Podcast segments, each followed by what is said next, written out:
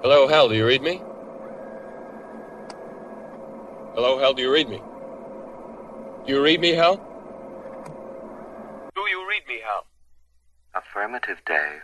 I read you. Open the pod bay doors, Hal.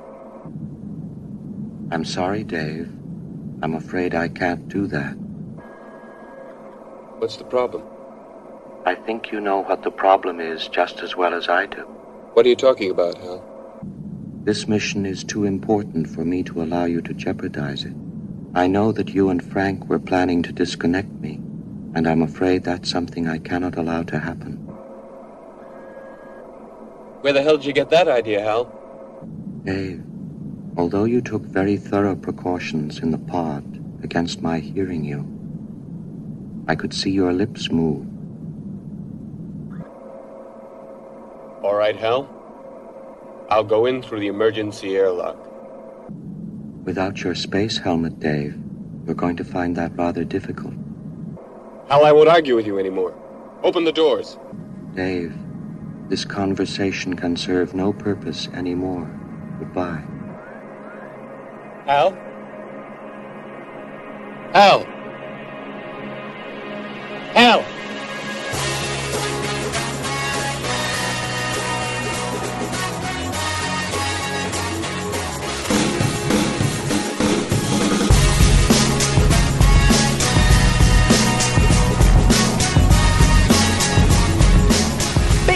Senhoras e senhores, a mais um podcast para falar sobre filmes e séries de TV. Nós somos os podcastinadores. Eu sou o Gustavo Guimarães e lubrificando nossas engrenagens aqui comigo estão eu, Vécio Parente. Domo arigato, mister.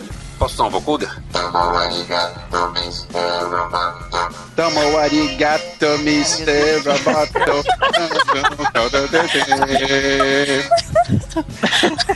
Alguém tira esse sintetizador da mão do Elvis, tá? Eu liguei meu vocoder só pra brincar de sticks com vocês. Roberta Maná. Eu passei no teste do Turing. Ninguém entendeu. Parabéns. Parabéns, Roberta. Parabéns, aquele tour incluso. Eu, eu pensei o carro no, tinha na empresa de né? reboque. Depois que os seguros melhoraram, o Turing sumiu, né? Tudo bem. Cada um é com tipo seu o Rotary Club também. Gente, Ah, mas- o teste do Turing é aquele teste no qual alguém faz perguntas para uma inteligência artificial e se não consegue distinguir se é uma intelig- um computador ou um humano, é porque a inteligência artificial é boa o suficiente. É aquele papo da tartaruga no deserto? Oi? Hein? Blade Runner. Vocês não viram Blade Runner, não? É, é. Ah, isso, isso. Ai, tá. Teste do Turing. Rodrigo Montaleão. Fala pessoal, aqui é o Rod e hasta la vista, baby. Tibério Velasquez. E aí, galera, it's not the droid you're looking for. E o convidado de hoje, Henrique Granado. muito propício esse podcast sobre robô depois que a Alemanha roubou o nosso título do X. Ah, não. Ah, Que horrível, cara. Gol da Alemanha. A gente tem que continuar com ele, né? que houvesse que tá escrevendo esse roteiro aí, cara. Vamos falar hoje sobre os robôs do cinema e da TV. Eles podem parecer com humanos, com simples brinquedos, com monstruosidades ou mesmo sem nenhuma forma definida, mas nós adoramos vê-los na tela. Conversamos melhor sobre isso depois dos e-mails.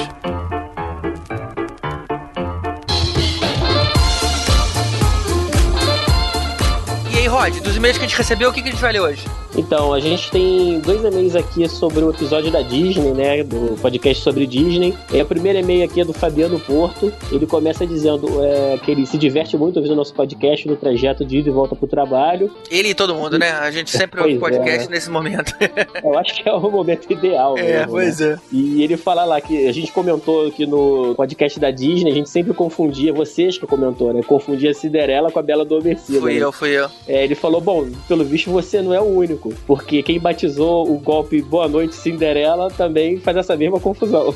É verdade, cara. Nunca parei pra pensar nisso. Boa noite, Cinderela, que você apaga a pessoa e ela fica dormindo. Não tem nada a ver com Cinderela, né? Pois é, na verdade tinha que ser Boa Noite e Bela Adormecida, né? Mas, enfim, fica aí o, o comentário dele. Maneiro, ele termina maneiro. aqui o, o e-mail dele dando uma sugestão que ele gostaria de ver um programa sobre naves de, de séries e filmes, que ele achou que renderia um programa legal. É, podemos colocar na pauta. É, o outro e-mail é do Danilo Aquino, também sobre Disney. Ele começa falando que ele é um grande fã de podcast, que ele sempre tá em busca de novos e ele acabou de descobrir o nosso, mas falou que já virou fã. Gostou muito do nosso formato. Maneiro, maneiro. hein? E esse esquema de a gente fazer um tema diferente por edição, né? Bom, ele falou que sempre gosta de aprender coisas novas e tal, se divertiu muito no da Disney e que ele só sentiu falta que a gente deveria ter falado um pouco dos desenhos que viraram séries animadas. Ele falou que ele até citou aqui que entre os anos 90 e 2005 a Disney andou fazendo algumas, né? Ele até citou algumas aqui, Timão e Pumba, Hércules, Pequeno Sereia, tudo isso virou desenho, né?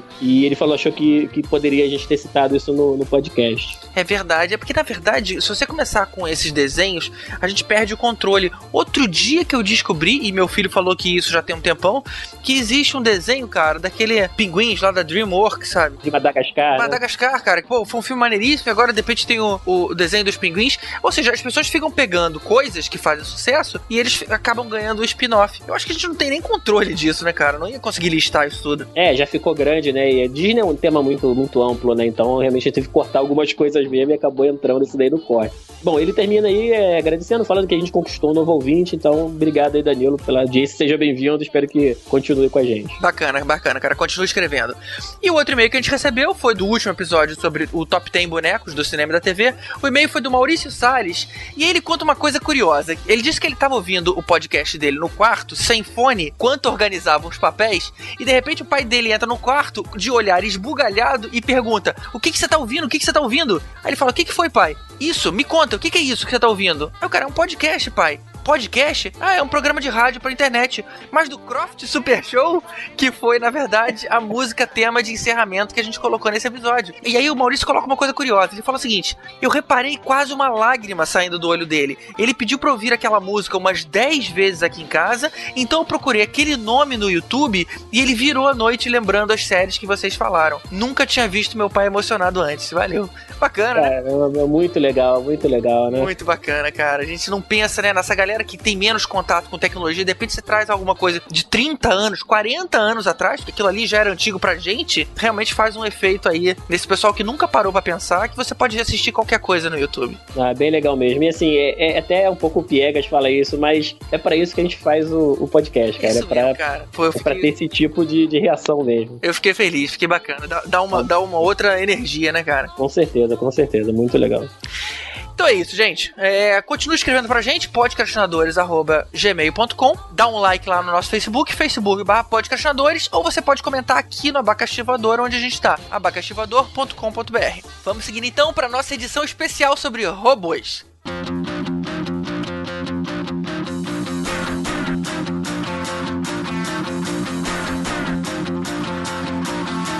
Stop the rock. Stop the rock. Stop the rock. Stop the rock. Can't stop the rock. You can't stop the rock.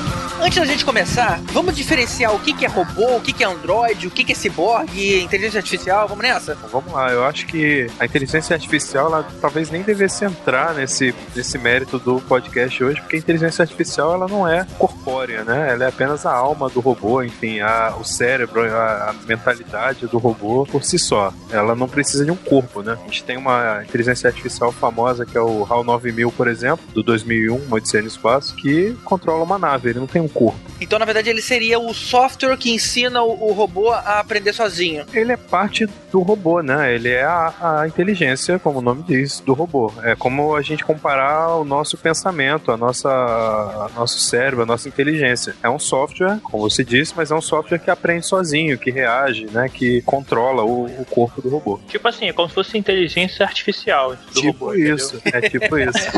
É como se fosse Dica, né? inteligência, só que é artificial, entendeu? Isso aí. Então, depois da inteligência artificial, acho que a gente também pode conversar um pouco sobre androides. Isso é aquele negócio que tem no celular? Não, só, só dos ruins.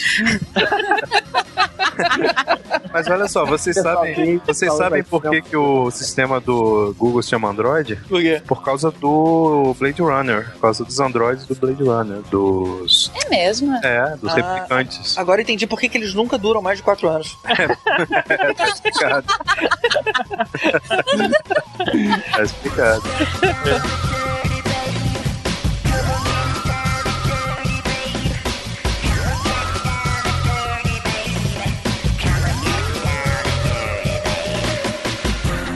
O termo Android, ele começou a ser utilizado há relativamente pouco tempo. Mas antes disso, a gente tinha os autômatos, né? Que são aqueles... Caramba, como é que se diz isso? Não é robô, não é, robô é tipo aqueles bichos que se mexem. Mecatrônicos.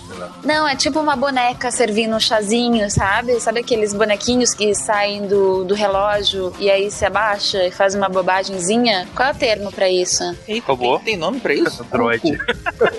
É um boneco mecânico. É um bonequinho que faz algumas tarefas, né? Chama de Mecatron. Mecatrônico. É um É, um boneco que faz algumas tarefas, né? Então tinha alguns bonequinhos que faziam umas tarefas simples, tipo um passarinho que parecia bater asas, uma boneca servindo chá, umas besteiras desse tipo. E aí, claro que vieram, surgiram algumas lendas sobre esses autômatos. Uma delas, ela é do século XIII, que um santo católico chamado Magnus Albertus, ele construiu uma cabeça mecânica que ela, essa cabeça ela seria capaz de responder qualquer pergunta. Numa enciclopédia do século XVIII, esse construto mítico, ele veio com o nome de androide, que, que vem do grego, andre é homem, e oide é tendo forma de, ou parecendo com. Por isso que surgiu esse termo androide. E aí, no século XIX, os autômatos com forma humana eram chamados de androides. E aí depois a Lucasfilm veio patentear com o droid, né, o termo droid. Por isso que tem a ginoide, então. Que é gino vem de mulher, como andro vem de homem, é isso? Olha, é, é uma boa explicação. É, deve Faz ser. sentido. É, e eu assim, que, que diabos é ginoide, mas acho que você acabou de achar. É. Não, assim, é porque do grego o gene é, vem de mulher, né? Gina é mulher, né? Vá, mulher. Aham. ah, não! Pô, vocês não tiveram grego na quinta série? Verdade. Todo mundo estudou. Isso bem combina com a história grega mesmo. né? É, pra, também pra expressar ginoide, eles usam às vezes o termo feminoide ou fembot, no caso de robô fêmea, é bot de robô, né? Agora, essa história Também. de dar um gênero pro robô é uma coisa estranha, vocês não acham? Na verdade, é um- não é um gênero, né? Porque assim, quando usam a forma feminina, que ele tem que parecer uma mulher, E aí, quando não tem gênero, é o quê? Andrógeno, é isso? Cai, merda. E qual é a diferença, Roberto, entre robô e androide, então? Então, bom, aí o, o robô, ele vem, ele vem do tcheco, ele vem de uma palavra tcheca, que é... Ah, A edição vai Todo- sair pra Só frente. tem sacanagem hoje, né? Robô e ginoide, então, é a mesma coisa. Cara, todo mundo nasceu da tcheca. Ai, socorro, não, não, não tem como fugir, é verdade, isso é verdade. mas enfim, o termo, ele, ele é robota. Sei lá como é que é essa pronúncia, mas enfim, robota era o termo original e significa trabalho forçado, servidão. E aí tinha um autor de teatro que ele utilizou essa palavra para fazer uma peça de teatro, na qual o protagonista ele começava a criar seres que não eram mecânicos, eles, eles eram seres biológicos, mas eles trabalhavam tipo robô, sabe? Tipo linha de montagem, sem pensar muito e essa coisa toda. Era uma, Eram humanos produzidos artificialmente, né? Eles trabalhavam que nem robô. eram clones, assim. É uma boa explicação, por aí. Então essa peça ela já, já mostrava como, é, como seria um mundo dominado pelas, entre aspas, máquinas, embora não fossem máquinas nesse caso, né? E foi um maior sucesso, ela é uma peça de 21, e em 23 ela foi traduzida para o inglês, e os falantes de, linha, de língua inglesa adotaram a palavra para descrever construtos que se parecem com humanos. E aí em 40 o Asimov usou a palavra robótica para se referir a um personagem que era roboticista. E aí a partir daí o termo virou corrente. Caramba, eu não sabia que o termo era tão recente assim, não. É, eu também imaginava que era mais, mais antigo, né? Cara, Que vinha do grego, Mas a ideia do robô é uma ideia que é, que é recente, né? A ideia da máquina, É, isso- enfim. verdade. Olha, um termo que deve ser mais recente ainda é ciborgue, né? É, mas ciborgue é um pouco diferente, né? O ciborgue, na verdade, é um Vai dizer que veio de Baco. Não, o, o ciborgue ele é um humano com implantes é, artificiais, né? Uhum. É tipo o Darth Vader, assim, é um ciborgue. Ele, ele tem um cérebro humano, ele raciocina, ele não tem uma inteligência artificial, ele tem um cérebro humano. É o Robocop. É, o Robocop é um É, ciborgue. tem partes orgânicas. Devia ser chamado Ciborgocop, então, né? É, Acho que inventaram isso no marketing. Mas é isso, né? O, o Cyborg tem um, o Cyborg na Liga da Justiça também, né? Que é a mesma, a mesma ideia. Ele não é um robô, provavelmente dito, ele é só um cara cheio de implantes. E cyborg é diminutivo de Cybernetic Organism. Então é Cyborg, por isso. Podia ser, pô, Cyborg Cop, cara. É, só que não. É, a gente já, já avaliou, já viu que não. Ah, droga. Agora tem uma estudiosa que ela fala que todos somos ciborgues. A partir do momento que a gente toma uma vacina, qualquer coisa assim, qualquer intervenção da ciência, ela seria uma forma de nos tornar mais, mais perto de um ciborgue, enfim. Eu acho que o ciborgue Essa a gente pode considerar o cara que bota um pino, quebra um braço e bota um pino lá pra consertar, ou A ponte de safena. uma ponte de safena, um dente, como é que chama? Um implante dentário, algum órgão artificial pra substituir um órgão natural. Se você fosse colocar só alguma coisa não natural, então o silicone seria, contaria, sabe? Conta, mas Por que conta. não conta? Não, não conta, Mas Por gente. que não conta? Tem que ser mecânico, tem que ter, tem que ter alguma função específica. É, tem que ter uma parte cibernética, né, Mas cara? tem uma função específica, nesse, no caso do silicone, teria uma função reprodutiva, digamos assim.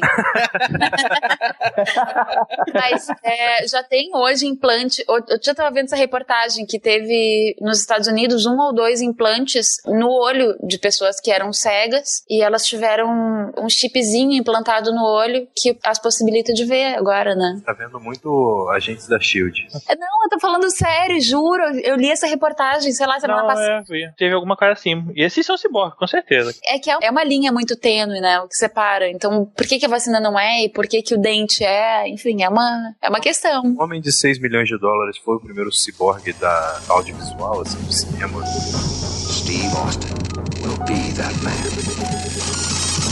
Better than he was before. Better, stronger, faster. É, eu acho que ele foi o mais famoso. Eu diria que foi uma das séries que eu mais gostava de ver quando criança. Meu pai gostava muito dela e eu tenho uma lembrança muito forte de ver junto com meu pai. Mas sabe uma coisa que sempre me incomodou, cara? E olha que eu era pequenininho isso. Porque como é que era o, o implante lá do Lee Majors? Ele era um braço, eu tinha um braço normal e um braço mecânico. Mas você tinha uma perna, a perna oposta, agora não lembro mais qual era. Uma perna era normal e a outra era mecânica. E ele corria, a, sei lá, 70, 80 por hora. Ah, como é né? que você consegue correr com uma perna normal e uma mecânica? Sabe, você tinha que dar passos de saci pra conseguir.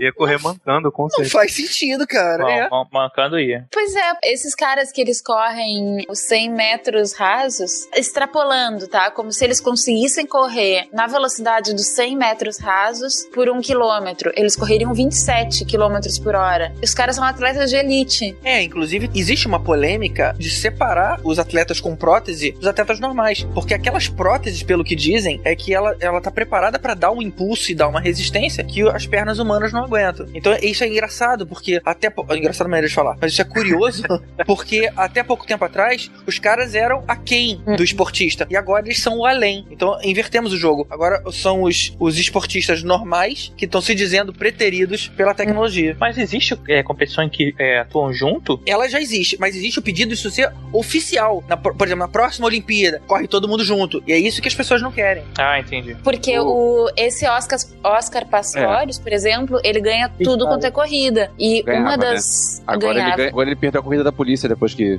Pois é, agora, depois que matou, a- matou a Ah, namorada. Mas ele ganhava as corridas todas e as pessoas elas reclamavam, os outros atletas eles reclamavam dizendo que ele tinha uma vantagem em função da perna. É um paradoxo, né? Porque, enfim, o cara não tem as pernas, então, meu Deus, isso é uma vantagem. Mas, de fato, na corrida, embora exista essa, essa tentativa de que as próteses elas se igualem, né, elas acabam. É, eu acho que isso seria o equivalente a um alterofilista, por exemplo, usar braços mecânicos e pernas mecânicas. Ele conseguiria fazer, tecnicamente, um esforço ali que o músculo normal não tá adaptado. Talvez, de repente, vai que o Anderson Silva coloca uma prótese mecânica na perna e aí fala assim, beleza, cara, vem chutar de novo, pra você ver o que acontece com a sua perna.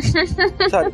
Seu joelho vai quebrar quando você for quebrar minha perna. Eu até entendo. Eu não sei como posicionar em relação a isso. Porque é, é caído, né? Você dizer o seguinte, tá bom, então você agora tá excluído pra sempre. Os caras conseguiram dar a volta por cento e, e ainda assim você os exclui. É estranho. Mas que realmente faz diferença numa visão geral. É que, é que nem num, num jogo de basquete, também tem um cara com essas próteses preparado pra dar um pulo muito maior. Então enquanto É. todo, todo mundo tá se esfolando pra fazer a enterrada, o cara pula muito maior e joga de cima até. É uma, é uma situação super complicada, né? Porque é isso, assim, os caras. A menos que isso, essa discussão evolua a ponto de acontecer o que acontece hoje na Fórmula 1, onde os carros eles são limitados eletronicamente. Tipo, olha, você não pode ir ter uma velocidade maior que isso, você não pode ter uma capacidade de abastecimento maior do que isso. E aí talvez seja uma forma de controle. né? É que o que acontece é que é uma coisa muito sutil nessa diferença. E é uma diferença que ela é com relação à capacidade humana. E aí como é que você mede, né? É, É. eu acho que é muito, muito complicado medir isso. E na verdade, tipo assim, é meio milésimo de segundo pode fazer a diferença do cara ganhar ou perder a prova. Então, até onde que é a prótese que tá ajudando ele e não é, é uma situação, né?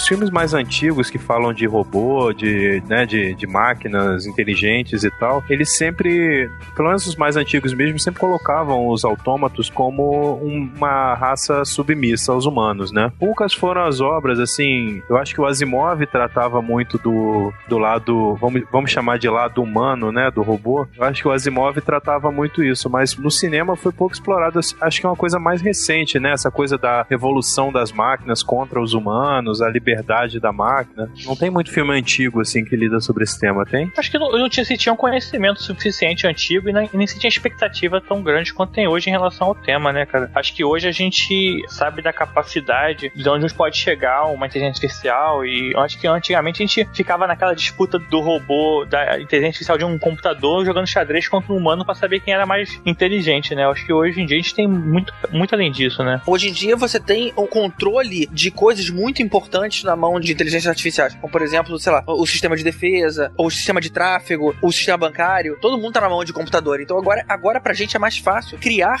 Medos. medos. né?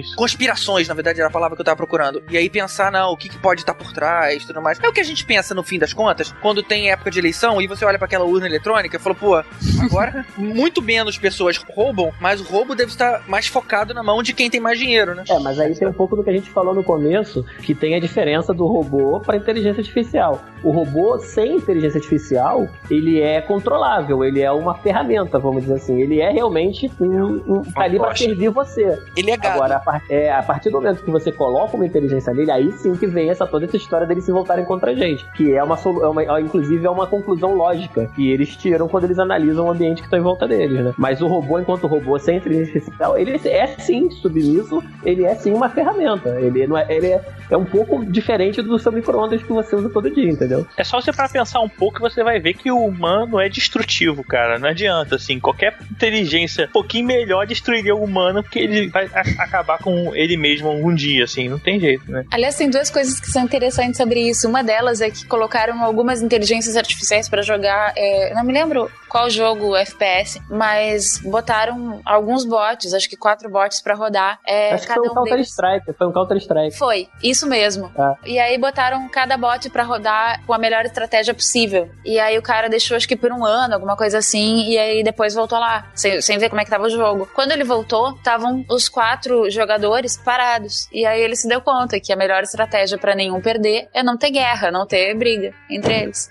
Tinha feito os acordos diplomáticos já, né? Então a inteligência artificial de fato é muito mais inteligente do que a gente. Quer dizer, claro, isso não é uma inteligência artificial, mas enfim, não precisava nem ser inteligência artificial pra se dar conta que guerra não é uma boa solução, sabe? Bastava ser uma inteligência, né? Qualquer uma delas. Era. Cara, mas é uma, uma coisa legal que eu já vi sobre isso foi aquela série animada do Animatrix. Gosto muito da história que antecede o Matrix, né? Que conta a revolução das máquinas, como elas se viraram e tal contra os humanos. Eu acho que mostra muito isso, assim, como a maioria das inteligências artificiais que se viram contra os humanos é porque observam como o ser humano é destrutivo e encaram isso como uma ameaça. E aí a lógica deles quer, faz com que eles tentem derrotar essa ameaça, né? É, Aham. é, é meio que culpa dos humanos. O, e, e a inteligência artificial, em geral, costuma ser superior, né? Porque ela não tem as nossas limitações. Ela pode ser. Ela pode ter upgrades, enquanto a gente não pode. né? E quando você tá falando de Matrix, eu lembro que o mundo de Matrix, quando eles usavam o humano pra colheita, eles tentaram fazer com que os humanos pensassem no mundo perfeito e viam que os humanos acordavam porque não podia ser tudo perfeito. As coisas tinham que dar errado de vez em quando, porque nossa realidade, né? É, exatamente. A grande questão, inclusive, até no Matrix mesmo, né? De por que, que uma inteligência artificial volta contra nós, é principalmente é, é autodefesa, né? Eu acho que antes de tudo, né? Ela chega à conclusão de que, de que a gente é destrutivo e que a gente vai se matar. É que a gente pode também desligar ela, né? Então eu acho que esse é o primeiro ponto que ele leva. E aí sim, depois ela tá lá e fala, pô, beleza, o que, que esses caras fizeram no período que eles estão aqui na Terra? Pô, só merda. Então, deixa o controle com a gente. Mas a primeira coisa é a autodefesa. Ela olha e fala, pô, pra eu sobreviver, eu sou dependente de alguém lá e desligar meu botão de power. Então eu tenho que resolver isso. Primeira coisa que tem que resolver. E aí que eles começam também a criar formas de se multiplicarem, de continuar a existência deles mesmos, né? Inclusive no Matrix, que nesse episódio é o Second Renaissance, né? O nome desse, desse episódio. Aham. Que eles falam isso, né? Que a, a merda começou na hora que a gente começou a deixar as máquinas se reproduzirem, vamos dizer assim. Ou seja, as máquinas conseguiam criar outras máquinas com inteligência artificial embutida nela também. E aí, fala, aí começou a degringolar a coisa, que aí eles não precisavam mais da gente, né? É sempre isso, cara. Quando o robô pode criar robô, aí que é o bicho pega. Cara, é, mais ou menos. É, tem uma galera. Hoje existem poucos centros de, de estudo e, e que refletem de fato sobre, sobre inteligência artificial, sobre o que seria, sobre quais os reflexos e consequências da inteligência artificial no, no mundo. O que é uma.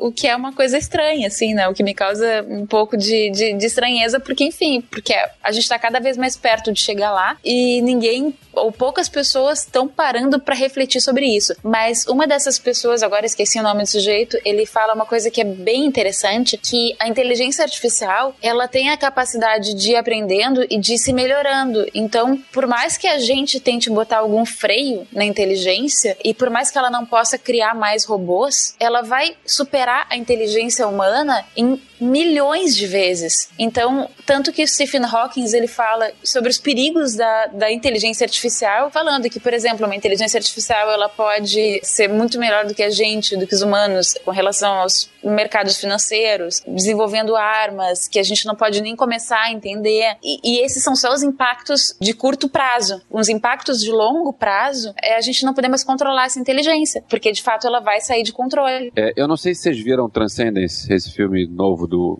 Johnny Depp. Eu vi. O último filme dele. O filme em si não é grande coisa, não, mas a ideia da inteligência artificial tem meio isso que a Roberta falou. Que o troço vai se desenvolvendo a ponto de conseguir curar as pessoas doentes, conseguir resolver problemas de fome de sede no mundo. E aí eles começam a questionar de que se Deus foi criado ou não. O questionamento que, o- que o filme levanta é interessante. O filme em si fica devendo, mas o questionamento é bem legal porque você fica naquela de até que ponto isso é ruim? Até que ponto é ruim de, é, aparecer alguma coisa que vai resolver os problemas da nossa sociedade, vai resolver os problemas do, do homem contra a natureza, vai resolver os problemas de, de doenças e de pessoas é, com problemas. Assim, é um bom questionamento. É interessante. É por isso que o Asimov criou as leis da robótica, né? Justamente para frear o que o, a inteligência artificial poderia fazer de mal aos seres humanos. Na verdade, as leis são é, que um robô não pode ferir um ser humano ou permitir que o humano seja ferido por omissão, deve obedecer às ordens dadas pelos humanos, exceto quando elas entram em conflito com a primeira lei, e o robô deve proteger a sua própria existência, contando que a proteção da sua própria existência não vai em conflito com a lei 1 ou 2. Na verdade, as três principais são essas. Depois eles.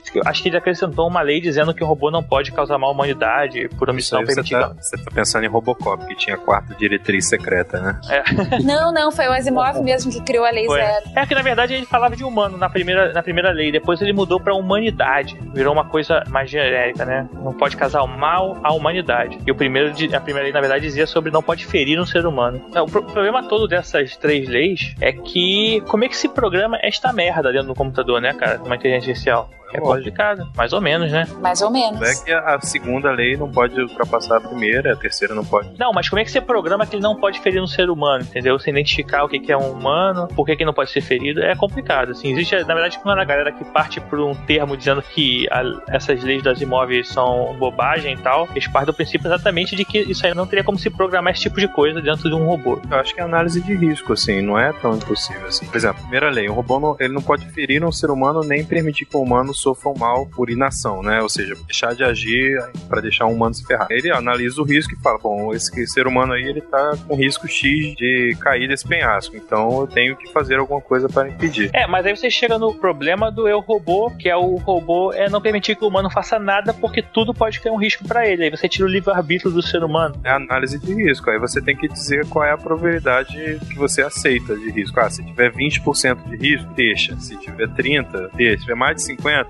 Cara, não deixa. Sei lá, isso aí é uma questão humana de programar, né? Mas aí é que tá. Primeiro que o próprio Asimov, ele mostra nos livros dele, ele tem um livro de contos, no qual ele, em cada conto, ele mostra uma forma em que um- algum robô quebra as leis e dá ruim. Mas, é, fora isso, um desses pesquisadores deu uma entrevista do que ele achava das leis. O que ele disse é que ele acha que as leis elas não funcionariam porque as leis, qualquer lei, ela é muito específica. Então ela funciona para tais e tais ocasiões. Mas quando foge daquelas ocasiões para as quais elas foram criadas, a situação ela fica, ela fica desprotegida, digamos assim. Então as leis elas funcionam, mas elas não funcionariam para todas as oportunidades. Então nesse caso ele acha que ele acha que as leis não funcionariam, porque na real o robô ele não tem uma inteligência, entendeu, para saber, pô, 20%, mas nesse caso vale Não é salvar. conseguir abrir exceções, é isso que quer dizer. É, Essa, esse jogo de cintura, né? isso.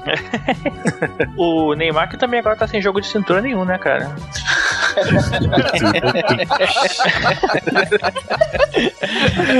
que lixo. Inclusive sem jogo nenhum, nem.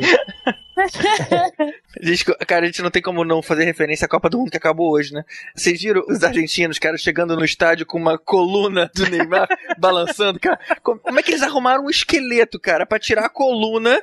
É, claro que era fake, né? Mas é, não era um cartaz, era uma coluna, cara. Um monte de gente com uma coluna cervical, cara. Nego, é. Gente. Mas também, em compensação, teve um brasileiro que chegou na- no jogo da, da Argentina e o cara me abre uma faixa enorme escrita: Quem matou o Max foi a Carminha. Caralho, vacilo. Mas, é, isso hoje já não fazia nem sentido, porque já, já foi, afinal, Já a foi. novela mas, lá. mas isso foi tipo dois dias antes do- da final É. do- da, da novela, que os caras chegaram a ver em cinema, inclusive, de tanta importância que eles deram à parada. Que novela é essa? O que que tá acontecendo? Não entendi essa piada. Foi o final de Avenida Brasil. Tá fazendo um mega sucesso na Argentina. Ah. E o final da novela foi passado em teatro e em cinema. Teve lugar que cobrou ingresso e eles foram pra Teve ver todo mundo junto.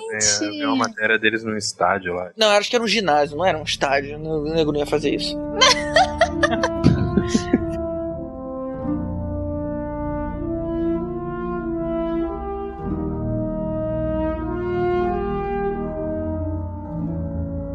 Voltando a falar de inteligência artificial, a gente falou do HAL 9000, que na verdade era a própria nave. A gente já teve isso no cinema em outros filmes, não teve não? Sim. Teve, teve antes sim, teve em Star Trek. Teve alguns episódios onde tinha inteligências artificiais. Tem um específico que é. Tinha uma nave, na verdade instalaram um M5, que era um computador que ele controlaria a nave toda, e aí o computador enlouquece, e aí começa a atacar outras naves aleatórias, enfim. E. Mas Star Trek Mas- não conta, Roberto. que engraçadinhos! Mas eu vou te falar que de, de hoje em dia, sei lá, na última década, é, ou antes um pouco até, virou um pouco comum, né? Você conversar com a sua nave. A gente teve no Prometheus, tava todo mundo lá, é, animação suspensa, e o robô, o androide principal, ele conversava com a nave. É, no, não, no universo do, do Alien, né? Que o Prometheus é, é, é o mesmo universo do Alien. Isso, isso. É, no primeiro Alien tinha na Nostromo, que era a nave lá, a cargueiro que eles é, estavam, tinha o a, é mãe, né? Acho que eles chamavam de Mother, não é? Aham. acho que é. Era uma inteligência artificial também. E que engraçado que no Alien, essa inteligência artificial, ela era tipo tela verde lá, ruimzona. E no Prometeu, que é antes, a tela era melhor, né? Ah, mas daí, daí o episódio 1 pra mostrar que o tempo vai ao contrário, né? Na ficção É. científica. É, mas eu acho que o que tem mais parecido com o, o HAL 9000 é o Gert que tem no Moon Lunar, que é um, um computador que se comunica com o cara e ele só tem a voz e aqueles smileys de carinhas que, com pontos, com pontuação. É como ele se comunica. Inclusive, ele é- é mais importante do que o próprio cara, né, do filme. E é, mas aí é acaba- spoiler.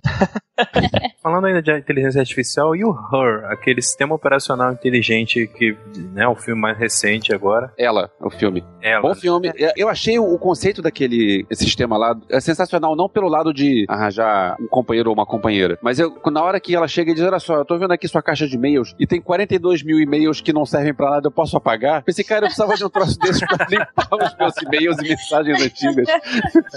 Mas eu, eu achei genial nesse filme a forma como ele se autoconfigura, sabe? Ela vai fazendo algumas perguntas, entendendo o tom de, de voz dele, pra saber se ele é um cara mais introspectivo. Eu achei muito bacana. E aí tem uma hora que ele não basta mais pra ela e ela começa a conversar com outras pessoas. Tem uma hora que ela fala, pô, eu tô conversando com outros 4.500 pessoas por aí. Mesmo tempo. É, ao mesmo tempo. Legal, né? É muito interessante isso, porque ele fala, nesse filme, ele acaba falando. é, ele conseguiu tratar sobre vários assuntos no mesmo filme, né? Mas essa coisa, por exemplo, dela, da Samantha, a computador, ela ter essa capacidade de, de realizar um monte de tarefas ao mesmo tempo, enfim, essa capacidade Quase infinita, né? quase infinita de processamento de dados, né? É super interessante porque, na verdade, ela queria um pouquinho daquela coisa humana que o Timothy, acho que é o nome do, do protagonista, tinha pra dar pra ela, mas ela também não se satisfazia só com aquilo. Então, de repente, ela conseguiu, ela se encontrou com um cara que acho que era um físico, que foi ressuscitado, digamos assim. A inteligência dele foi ressuscitada e tava lá na nuvem junto com ela. Vocês lembram dessa cena? Sim, sim. Lembro, lembro. É, E- é, é a que E aí ele morre de ciúmes. tá falando sobre a inteligência artificial e melhorando, né? Só que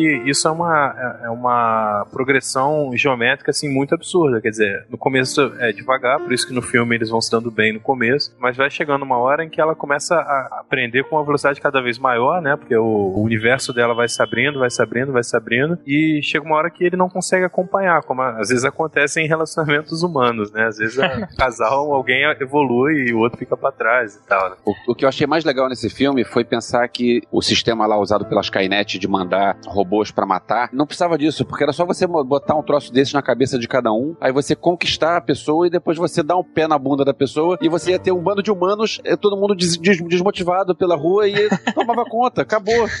Sim, podia, podia ter uma segunda parte, ela 2, onde a Skynet toma conta do sistema operacional e acaba com o mundo.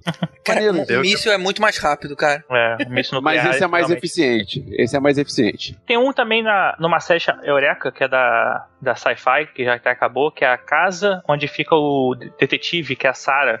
Self-Actuated Residential Autonomous Habitat. Um negócio assim. Engraçado que até a Sarah, tem- a inteligência dela, no final, num dos episódios finais da série, ela se apaixona por um androide, que é o, é o Andy, que também faz parte da delegacia. Mas a série é sobre uma casa, é isso? Não entendi. Não, a série Eureka é sobre uma cidade onde as mentes mais inteligentes dos Estados Unidos estão lá para descobrindo as coisas mais novas, as vacinas, é, tecnologia, tudo mais recente, inclusive armamento. E aí é, o Carter é chamado para ser detetive dessa cidade, e aí é, eles dão para ele uma casa, e a da casa é chamada de Sarah. Ela é um personagem da série, inclusive ela começa a ter um relacionamento com um androide, de termo afetivo, né? assim. Sabe o que, que isso me lembrou? Lembra do Automan? Ele tinha aquele. O Cursor, que também era o, era o bichinho, né? Que andava com ele É. pra cima e pra baixo. Só que, só que ele também era inteligência artificial. Então ele fazia Como era um cara que virava carro, não era? Não, o Cursor virava carro, virava moto, fazia o que quisesse. Um negócio meio Tron, assim.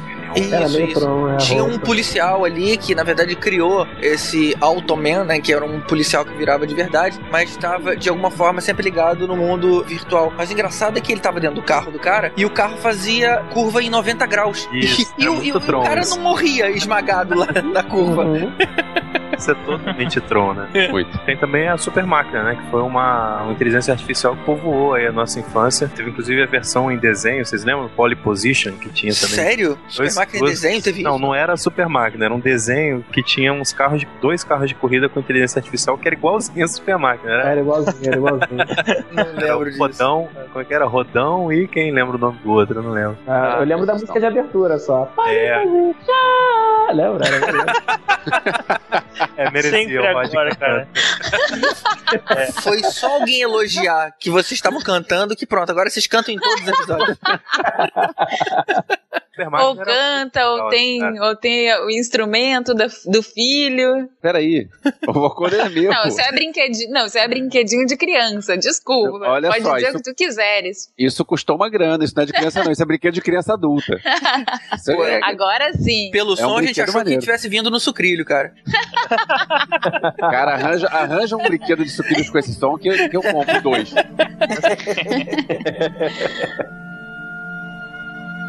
A gente tá falando aqui dessa coisa da inteligência artificial, de não ter forma humana, né? Porque acho que tem essa classificação, né? Robô humano e robô qualquer outra coisa. Eu acho que o filme que tem mais robô qualquer outra coisa é Star Wars, né? Os caras pegaram qualquer forma, era um robô, né? Tinha um quadrado que podia ser um robô, tinha um, um filtro ali, parecia um bebedouro, era um robô. É, O tinha que é mais realista, né? é funcional, né? Assim, sei lá, eu preciso de um robô que sirva água. Ele vai ter forma de bebedouro, né? Porque ele vai ter uma forma de humano que vai lá no filtro e tira água, né? Sim, ou outro dia eu tava escutando uma, uma entrevista com o cara que é grandão lá na Honeybee é, Robotics, que é uma das empresas que faz os robôs pra NASA. E, e aí, uma das, das constatações é que a gente tá tão acostumado, enfim, a gente é tão centrado em, nós mesmos, que a primeira ideia é fazer um robô com forma humana, humanoide, essa coisa toda. Mas é claro que não é um- o mais prático, né? Sei lá, se eu vou explorar a Lua, provavelmente eu não vou precisar de um robô com duas pernas e dois braços. Eu Claro. vou precisar de um, de um rover. É por isso que eu gosto daquelas Olimpíadas de robô, né? Que as faculdades fazem, assim. É, aquilo é legal, né? Cada As robô tem a forma mais estranha possível, porque o objetivo ali é destruir o outro. Então eles fazem mil milhões de formas possíveis de, de causar dano, né?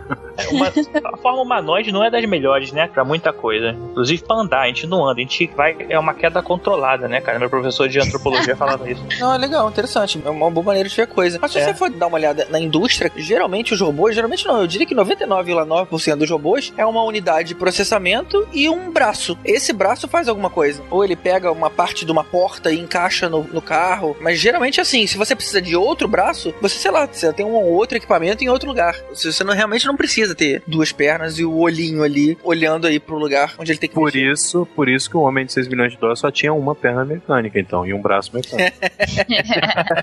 Ele realmente tinha essa história da queda controlada.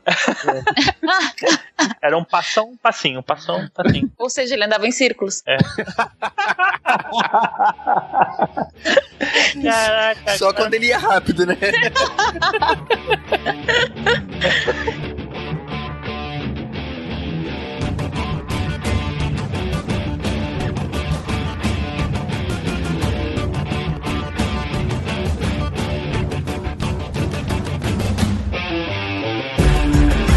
Então quer dizer que todo robô tem inteligência artificial? É isso então? Não, né? Assim, acho que a gente pode dividir em dois tipos, né? Os robôs que são máquinas que respondem a comandos humanos e robôs que têm inteligência artificial. Eles mesmos controlam, como o C3PO mesmo, o Henrique falou do Star Wars, ele tem vários exemplos, né? Que é o tipo mais comum de robô, né? Mas o que, que não é então? Tipo aquele filme Gigante de Aço com o Wolverine, quer dizer, com o Hugh Jackman, que ele controla ro- os robôs, ou então aquele Círculo de Fogo do Guillermo del Toro, que tem aqueles robôs gigantes que são controlados por duas pessoas cada um. Que são grandes armaduras, assim. Não é o caso de armadura, não. É a armadura seria se o cara estivesse dentro. O cara controla por fora. Quer dizer, no caso do, no caso do gigante. O círculo de fogo, sim, os caras estão dentro, mas no caso do gigante de aço, não. Cara, o Círculo de Fogo é o Tai Leon em várias formas, assim, né? É. tipo São o- todos robôs, os né? robôs do Power Rangers, os robôs do Jasper, os robôs do Changeman, né? Que eram robôs gigantes com alguém dentro pilotando. Mas então qual é a diferença dos robôs do Círculo de Fogo pro Iron Man? O Iron Man, nenhuma É. diferença. Na verdade, Mas eu acho que- é, é o que eu ia dizer justamente que esses robôs gigantes, eu, eu nem considero eles robôs no, no sentido geral da palavra. Eu considero tipo um exoesqueleto gigante, assim. É, Seria é tipo, um- Aí seria ciborgue? Não, ciborgue é no, Tem não, que estar implantado no corpo. É, eles são exoesqueletos, na verdade. Eles são máquinas que respondem aos seus impulsos. É um exoesqueleto. E que são ignoradas pela FIFA. Totalmente, exatamente.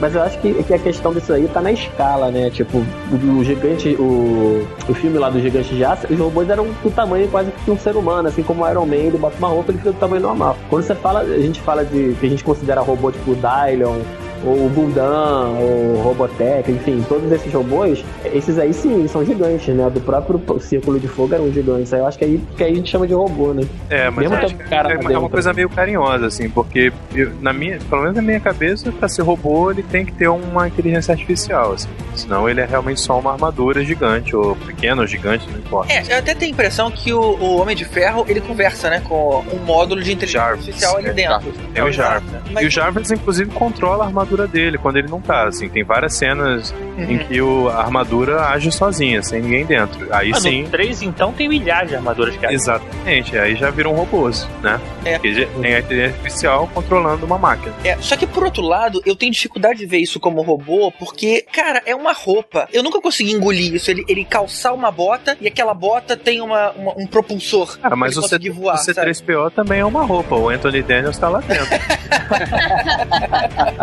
Não, mas eu acho que o que faltou no Homem de Ferro, pra ele ser um pouco mais crível, é, é que ele fosse maior, cara. É que tivesse, sei lá, um, um espaço entre o pé dele e o chão, pra ter uma turbina, pra ter alguma coisa ali dentro. Ou que ele fosse mais forte, mas não que ele fosse só simplesmente uma roupinha ali de metal e, e pronto. Toda a parte interna da roupa é orgânica, não tem nada a ver com a mecânica. Ah, Cadê, cara, onde estão é os chato pra componentes? Caramba, parece o velho. Parece o Tibério, cara, porra. É que sabe, é, é um filme de super-herói, sabe? É, né? É a teoria da Roberta. né? Agora voltando. ah, que o Não, mas falou assim, é, uma, é só, não, só, só pra completar isso, é só porque aqui a gente tá falando, a gente tá desconsiderando umas- as possibilidades tecnológicas é, do futuro. Já existem tecnologias que estão conseguindo colocar quantidades gigantes de energia em acessórios pequenos, digamos assim. Então talvez seja uma questão de tempo da gente conseguir ter uma turbina. Provavelmente não vai ser daquele jeito. É do tamanho de uma palmilha. A gente não vai poder sair andando aí de Iron Man, sabe? Ah, vou sair de casa, vou colocar a roupa do Iron Man. Acho que não, mas acho que a gente, a, a tecnologia ela vai evoluindo é, de uma forma que a gente, talvez agora a gente não consiga imaginar, mas não é tão longe assim. Não é, mas a gente, a gente nunca ia imaginar, sei lá, 20 anos atrás que a gente pudesse fazer tanta coisa com um aparelho que cabe no bolso, né? Como o celular. Então, a gente às vezes tem dificuldade de conceber porque a gente compara a tecnologia que a gente tem com o que a gente vê no cinema, mas tem muita coisa assim possível, inconcebível, sei lá, né, pros dias de hoje que parece ficção científica, mas já tá, já tá sendo pesquisada. Eu não duvidaria que uma turbina do tamanho de uma palmilha de, de tênis exista no futuro assim próximo, não, não duvido. É verdade, próximo, 45 eu acho que anos atrás os caras foram pra lua com a capacidade de processamento que a gente tem em celular, né? Então. Pois é, exatamente. Fazer porra nenhuma lá, que não tem nada interessante naquilo, cara. mas, Isso é, mas é só que falando foi, de né? Não, não aquilo, foi, aquilo foi um grande pique bandeira, cara. Eles chegaram É. primeiro. Literalmente, né? Literalmente. Pelo menos foi mais televisionado do mundo. É, e tá lá é bandeira de rendição, porque hoje em dia ela tá branca, né? Então É. o Alien vê aquilo ali, ele estuda a nossa cultura e fala, opa, tá liberado, né?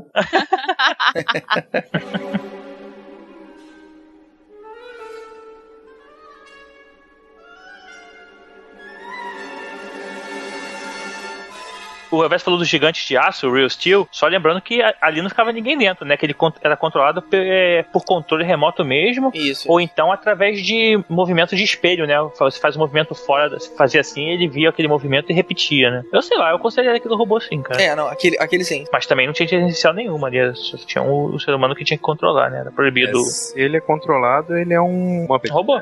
Peraí, Mu- Muppet não, Muppet é, é outro podcast. Ele é um boneco de ventríloco, na verdade, só que é um boneco de ventríloco um pouco mais Mecânico. avançado. Mecânico, é. Tipo Yoda. Em Star Wars, o C3PO e o R2D2, que são os robôs principais, eles têm uma inteligência artificial, mas eles não são totalmente. É, não, pra mim, não, não dá a sensação aquele totalmente de livre-arbítrio, né? Assim, sei lá. É, o R2D2 tem total livre-arbítrio, né? O C3PO é que é meio contido, assim, né? Meio Inclusive mordomo. o R2D2 mostra que ele sacaneia todo mundo. É, É, cara. Cara, o R2D2, o que eu acho mais fantástico é que ele não fala. Pra mim, isso é um toque, assim, uma cereja no bolo. O fato de to quase praticamente todo mundo falar, todos os robôs falarem, menos o R2, assim. E todo mundo entende eles. Independente de. é igual o Chewbacca. Igual o Não, o Chewbacca só o Han Solo entende. Aí o, o C3PO, obviamente, que ele fala 6 milhões de línguas, sei lá. Tem uma coisa engraçada no, no- nos filmes do Guerra das Estrelas, de um modo geral, é que o você vai falar com uma pessoa, você usa a mesma língua que, que a pessoa tá falando. Lá não. O Han Solo fala lá no, no- em inglês, ou em básico, como eles costumam falar nos livros, e o outro e o, o Chewbacca responde em Wookiee. E eles conversam na boa, e todo mundo conversa cada um na sua língua, e todo mundo se entende. Troço meio bizarro. Uma coisa legal, eu li um livro do Ben Burt, que foi o cara que foi o técnico de som, né, do técnico de áudio do, do Star Wars, e que criou praticamente todos os sons que a gente conhece, que são muito característicos, né, no Star Wars. Se houve um barulho de nave, você sabe que barulho é do Star Wars. E aí uma das coisas que eu achei legal desse livro é um, um trecho de um diálogo entre o R2 e o C3PO que tem no filme, onde ele coloca as falas reais do R2D2. O que que o R2D2 estava falando pro C3PO? Cara, isso faz você enxergar o R2 com outros olhos, quando você vê como ele ele parece um mecânico falando, sabe, palavrão e desaforado. ele é muito escrotinho, assim, sabe? Aí você vê por que, que o C3PO perde a paciência com ele o tempo todo. Só com ele. Agora tudo faz sentido pra mim. Ele deve ter dito assim pro C3PO: Eu vou sacanear o Luke, não vou contar que ele é irmão da Tipo isso, é, é o tipo da coisa que o R2 faria. Eu fico imaginando o R2 Porque ele hoje em dia. sabia que eles eram irmãos. Por que diabos ele não teria contado, Não é, sabe? cara? Se ele tinha Deixa eu ver eles darem beijinho, deixa eu ver, deixa eu ver. Eu, eu quando olho pro R2D2 hoje, eu penso num português assim, bigodudo, baixinho, gordinho. Ah, Manuel, vai se fuder! Virou Mario Bros. Né? Mario Bros, né? Você Tipo imagina o Mario Mario, Bros. assim, Eu imagino o Ai, Mario, antes de comer vamos- o cogumelo, bem baixinho. Vamos pensar aqui que ia ser muito pior se o Luke descobrisse que era o pai dele através do computador de bordo da X-Wing dele, assim, é, Luke, seu pai é o Darth Vader, ele indo pra Dagobah, sacou? É, Tipo, ia ser muito pior, né, cara?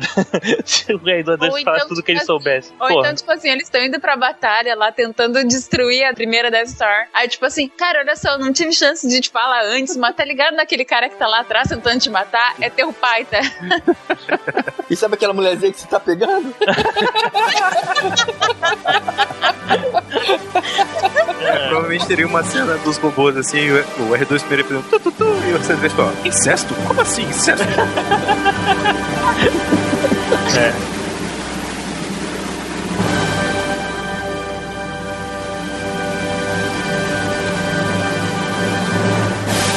Agora, por que não colocar o módulo de voz, né? Que foi uma coisa que eu não entendi, por exemplo, no Transformers. Por que, que só o Bumble. Se bem que nesse filme até que ele fala. Mas nos outros, por que, que diabos o cara é o único que não Conserta, tem né? o módulo de voz, cara? Não, ele Não, tem, ele- só foi danificado. É, Mas eles não se autoconsertam? Então, pô, então conserte o módulo de voz, velho. O Bumblebee é. mais legal ele, ele usando trechos de música e, e de diálogos de Não. jornal pra falar, é bem mais divertido, né, cara? Uma liberdade poética, velho. Tosqueira. O Transformers novo, é, eu tenho até um comentário pra fazer, só que precisa de aviso de spoiler. Ok, mais um momento spoiler. Se você não quer ouvir sobre o último filme dos Transformers que acabou de estrear, você adianta 7 minutos e meio. Agora, se você tá em iOS e assina a nossa versão Plus, é só dar um next que você já vai lá pra frente e pula toda essa parte. Vamos então? Seguindo. Vou botar no mudo, porque eu não vi o filme ainda. Não, você tem que tirar o som, se você botar no mudo não adianta nada. Ah, relaxa, cara. Eu acho o, o filme é muito eu ruim. acho que Eu- o pessoal vai te dizer pra não assistir. É, muito, muito ruim. Então, se você não vê, você, eu vou estar te fazendo um favor.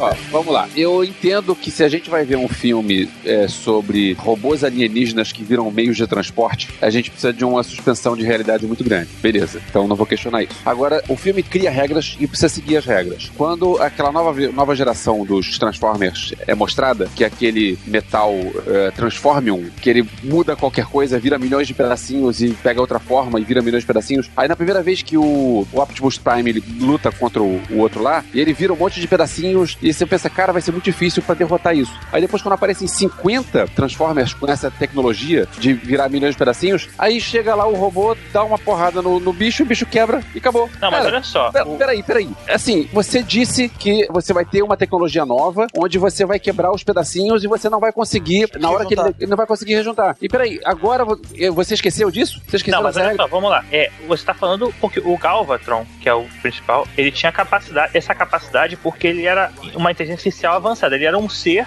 que ele tinha o pensamento adequado para isso. Os outros todos eram pau-mandados. Eles não tinham a inteligência artificial suficiente de, de, se, de ficar nessa mesma capacidade, né? O, o Galvatron, que é o, Mega, que é o Megatron, ele, ele era um ser diferenciado, né? Ele era, como Era ele ser tinha um- diferenciado que ele diz, agora eu controlo esses 50. Exatamente, não, e que eu contaminei todo mundo. Então todo mundo ali 50, devia ser Galvatron Quando eram também. carros, os carros se transformaram com essa tecnologia dos milhões de pedacinhos. Sim, mas eles, olha só, a partir do momento que você dá um tiro na cabeça de um robô, ele, ele perde a capacidade de, se autotransformar. Acabou, destruiu aquele robô. O problema é que ele conseguia se, se transformar no momento em que o tiro ia chegar nele. Então ele conseguia se manipular a forma física dele como se fosse um T-1000, né, por exemplo, a maneira que a- mais adequasse a ele. O T-1000 fazia isso. O Arnold Schwarzenegger dava um soco na, na cara dele, atravessava a mão dele e de repente a mão dele não era, mais, não era cara mais, era a mão e aí ele tava do outro lado. Então é, são como se fossem nano peças pequenas que se transformariam. Mas a partir do momento que você destrói o núcleo principal, que tem um núcleo principal, você destrói, ele perde a capacidade de se autotransformar. E aí é o que acontecia com os robôs. Eles tomavam um tiro, destruíam a parte mecânica, elétrica, ou seja, lá com a parte que comandava a junção do robô, e sim. O Galvatron já era mais poderoso e mais capaz, né? É inteligente, ele, é o, ele realmente é diferenciado. Explica uma coisinha sobre Transformers que eu nunca entendi. Os Transformers, eles são uma raça Alienígena. de um, de um Alienígena, planeta. Eles são uma inteligência artificial? Não, pra mim não são, não. São assim, seis. quem construiu esses robôs? Ou eles, ou eles na, assim, nas, qual foi o primeiro Transformer? Ele veio de onde, assim? Ele é uma É, isso, isso é questionado nesse filme. Isso é, parece ficou- que vai ser no Transformer vai ser, vai ser no próximo um do outro. Devem dizer, né, que foi uma outra raça que construiu uma inteligência artificial que Isso, dominou é. o planeta e, e aí virou É. medo. Agora, só É, uma tá coisa que eu nunca entendi: você tem lá os Transformers que viram carros e outros Transformers que viram avião. E eu sempre pensava assim, pô, por que, que eles vão dirigindo se eles não podem andar de avião? Aí alguém tinha me respondido o seguinte: não, eles se transformam na primeira coisa que eles se transformaram antes. Então, o Bumblebee vai ser sempre aquele Camaro, o Optimus Prime vai ser sempre o caminhão. Só que no final do filme, a gente já tá na área de spoilers, então posso falar. No final do filme, o cara voa, cara. O caminhão fica em pé e voa. Não, foi peraí, foda ele mesmo. sempre pôde voar? É, foi, é tipo o R2D2, que no, que no episódio 3 ele voa. Tu fala assim, Passou como assim voar. ele voa, né? Pois é. E, e- e outra coisa, é, não tinha um que, tá- que virou helicóptero e depois virou carro? Aquele lá pode virar helicóptero e carro? Os zona, outros... vira zona, isso. Eu acho que assim, Assim- a partir do momento que ele, ele, que ele adquire uma forma, ele não poderia mudar. Mas quando ele chega na essência deles, não tem uma forma física. Aí eles vão, ah, eu quero copiar aquela forma ali. Aí eles transformam. Aí a, a partir daquilo ali, acho que ele não consegue mais Faz o modificar completamente isso, né? a forma. Né? Se você tem Transforma- esse poder de se transformar em alguma coisa, você podia. Por que que você perde esse poder quando você se transforma em alguma coisa? Porque Transformers é um troço que não faz sentido. Assim, o cara é uma raça alienígena toda cheia de, de coisas legais, aí vem pra cá e vira um carro pra transportar gente. Não, ele tem é- que se é disfarçar, né, disso? cara? Ele tem que se disfarçar no meio. É, aí ele se disfarça de um carro que anda sozinho. Totalmente disfarçado. Não, mas pelo não, aí que não tá, cara. Tem um piloto. transformam de gen- em Tem um gente? holograma piloto. Tem aquele piloto inflável do. É, aperta o cinto e o piloto É. sumiu, né? Exa- exatamente, mas tem mesmo. Pior que tem, só que não é inflável, é um holograma. Mas o problema do Transformers é que, é que os filmes acabaram, cara, com a porra da franquia. Realmente o filme novo, assim, tem humano demais pra um filme de robô ser na porrada, sabe qual é? Corta os humanos do filme, sabe? Assim, e, o, desenho, sei- o desenho realmente fazia muito mais sentido que os filmes. É, os filmes são, cara, na moral, esse último filme realmente, o Transformers É, 4, outra, cara. outra coisa que podia cortar foda. desse filme é cortar uma hora de filme, né? Porque são quase três horas de filme. Puta merda, cara. Aí esse filme cansa. E assim, tem umas paradas que não fazem o menor sentido. A hora da China, sei lá, a última hora de destruição, sem interrupção, destruição o tempo inteiro. É verdade. Chega uma hora, cara, que além de, tá- de cansar pro espectador, chegou a ficar ridículo. Porque, por exemplo, ele- eles começam a destruir todos os lugares da China, aí tem uma hora que o robô cai num restaurante. E as pessoas estão comendo no restaurante. Pô, a sua, a sua cidade tá sendo destruída há uma hora e você está comendo, sabe? Por robôs gigantes, né? Pô, sabe que isso me Alienígena. lembra? Sabe que, sabe que lembrou isso? Super-Homem 2, que estão os, os três, os inimigos lá que estão destruindo Nova York. Aí tá os caras lá com o super sopro, derrubando todo mundo. E me passa um cara com um sorvete, andando assim, aí reclama que a bola do sorvete caiu pra longe, sabe? Porra, os caras não destruíram a cidade. Você vai passar tomando um sorvete, cara? Cara, mas você, como é- naquela época, principalmente, não tinha internet, o jornalismo não era tão rápido, né? As pessoas Não sabiam, né?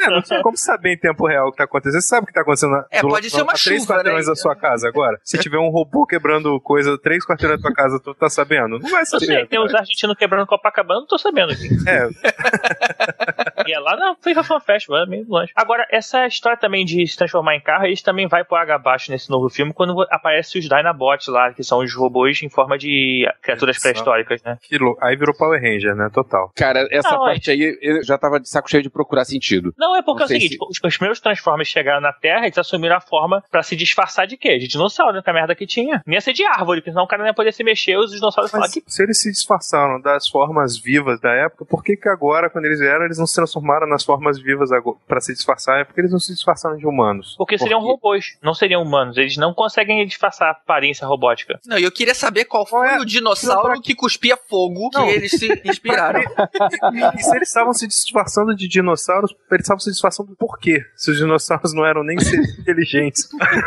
Ah, mas era a forma o de dinossauro ia olhar pra um Transformer ia, O dinossauro ia olhar pra um Transformer e ia fazer diferença qual era a forma que ele ia estar. Ah, cara. Tipo, ah, não, ele parece um tiranossauro metálico. Com certeza ele é um dos nossos. Ah, é- Não, não, ele apare- A, a lógica pra ter os dinossauros robôs é vender bonequinhos. Vamos vender bonequinhos de um dinossauro robô? Olha só que legal. Aí vende. Ah, Porque, aí, como é que a gente vai botar isso no filme? Sei lá, inventa qualquer porcaria aí. Não Não, precisa mas ter isso sentido. já existia nos desenhos, cara. De robôs dinossauros já existia nos desenhos. Mas Provavelmente foi feito na época pra, pra vender bonequinho. Claro. Como é o Power Ranger, que cada, cada temporada é um tema diferente. É ninja, é animal, é flores, é enfim, a temporada pra bonecos novos, óbvio, né?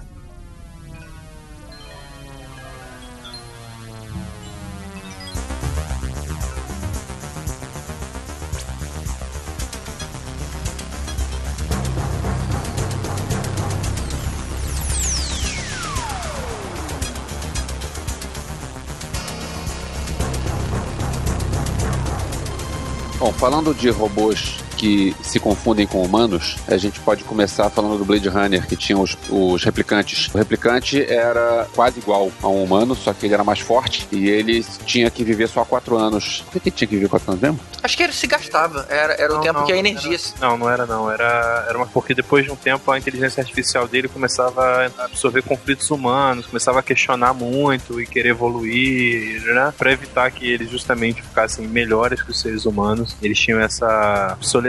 E alguns não queriam fazer isso e justamente a profissão do protagonista, do Harrison Ford, era caçar esses androides que fugiam. Assim, eles fugirem não ia acabar com a obsolescência deles, assim, mas é porque eles começavam a se rebelar e fazer merda aí, começavam a matar pessoas e tudo mais. Mas assim, no caso dos replicantes do filme especificamente, eles estão sendo caçados porque eles estão assassinando pessoas, né? Eles estão em busca do criador deles, que era o cara que poderia aumentar a longevidade deles, e nessa busca eles saem matando todo mundo. Então o Harrison Ford lá, o Dekar, né, que é o caçador de androides, vai justamente para impedir eles disso. Não é para impedir que eles não sejam destruídos no tempo certo. Tanto que, spoiler, né, depois de 20 e tantos anos, é que o, o, o só sobrevive no final porque o Rutger Hauer, ele morre velhice. Ele dá o tempo dele, ele se desliga antes de matar ele. Mas também acontece que eles não podem estar na Terra. Não que o planeta Terra seja uma maravilha. Só tá no planeta Terra quem não conseguiu fugir. Mas. É, porque eles trabalham em minas, né? Eles trabalham, eles foram criados para trabalhar em ambientes inóspitos, né? Onde o ser humano não consegue ficar. Então eles geralmente são mandados para as minas lá em outros planetas. Então, na verdade, ele caça os, os replicantes que conseguem vir pra Terra. E, aliás, esse é um assunto é interessante porque essa questão do humano criar escravos, escravos inteligentes, é um negócio que é interessante, né? O que tu tinhas falado sobre Matrix é a mesma situação. Então, os robôs, eles se revoltam contra os seres humanos porque eles são maltratados, eles são escravizados. Essa revolta da inteligência artificial contra os humanos, a gente vê em vários filmes, porque, na verdade, o humano, ele tá sempre pensando em um jeito de... de Alguém, né? de escravizar alguém. é, então na- acontece isso no Blade Runner. Muito No... antes dos robôs, inclusive. Muito antes dos robôs já tinha isso. né? É verdade. Tem um episódio que pra mim é um dos melhores episódios de Star Trek que se chama The Measure of a Man, no qual se quer exatamente desmontar o Data, que é um androide inteligente, e a ideia é exatamente essa, é fazer uma, uma centena, um, milhares de datas. E o Data ele tem uma capacidade infinita de aprendizado e tal, né? Então é pra quê? Também é pra fazer uma raça de escravos, né? Mas o Data, nessa, esse episódio, ele, tipo, ele gera algum conflito em relação à morte, a ser desmontado, alguma coisa desse tipo. Sim, porque o Data ele é um ser que ele é, é um androide absolutamente incrível, ele é super inteligente, ele tem capacidade e desejos de aprender, ele tem relação de amizade, ele tem relação afetiva, ele criou uma filha, enfim, ele aprende música, ele atua, então ele tem esse desejo de entender melhor os seres humanos. É, eu acho Então- que assim, essa ideia, essa ideia do, do Android mais parecido possível com o humano, né? Que chega a ter pele, até mesmo que seja sintética, que vem da, da ideia lá do Homem Bicentenário, que foi inspirado até num, num livro do Asimov, que acaba que o, o robô com a inteligência artificial ele tenta cada vez mais ser humano, né? Que é o problema do Blade Runner. Eles, e começa a pensar o porquê morrer, né? Se ele pode morrer, é, e começa a ter os mesmos dilemas que os seres humanos já passam a ter, né? E a ideia de querer ser humano também, né? É, o- os estágios de evolução, na verdade, do, do robô, pelo menos em toda a série de ficção que eu conheço, ou filmes ou séries, o primeiro estágio de evolução do- da inteligência artificial é se igualar com a inteligência humana. É ter sentimentos, né? Que é uma coisa que o robô não é programado para ter. Quando eles começam a entender quem eles são, é, eles notam que a primeira limitação deles em relação aos seres humanos é que eles não têm sentimentos. Então eles querem sentir para se tornarem iguais. Depois eles passam para um outro estágio que é quando eles começam a sentir, eles entendem que eles são melhores que os seres humanos, porque eles, já, eles têm tudo que o humano tem, só que eles são mais rápidos e mais fortes e mais poderes, vamos dizer assim. Então aí entra a parte das máquinas se virarem contra os humanos. Aí você tem o, o Blade Runner tem um pouco disso, né? Embora seja mais focado na busca ali por ser humano, Homem Bicentenário também. Mas você tem o caso do Cylons, por exemplo, no Battlestar Galactica, né? Que já alcançou uma evolução. Já- Eles já se tornaram iguais aos humanos. Eles já têm organismos biológicos envolvidos ali na confecção deles. Eles têm sentimentos e eles querem ser melhores. Eles querem. Aí eles viram o jogo, eles querem escravizar os humanos, né? Ou dizimar, no caso deles. Se- Sendo que eles têm parte biológica, eles não seriam mais pra ciborgue? Não, porque eles não são humanos pra serem ciborgues. É verdade, verdade. É, eles são biológicos, mas não são. Todos artifici- totalmente artificiais. Até a, a biologia deles é artificial, né?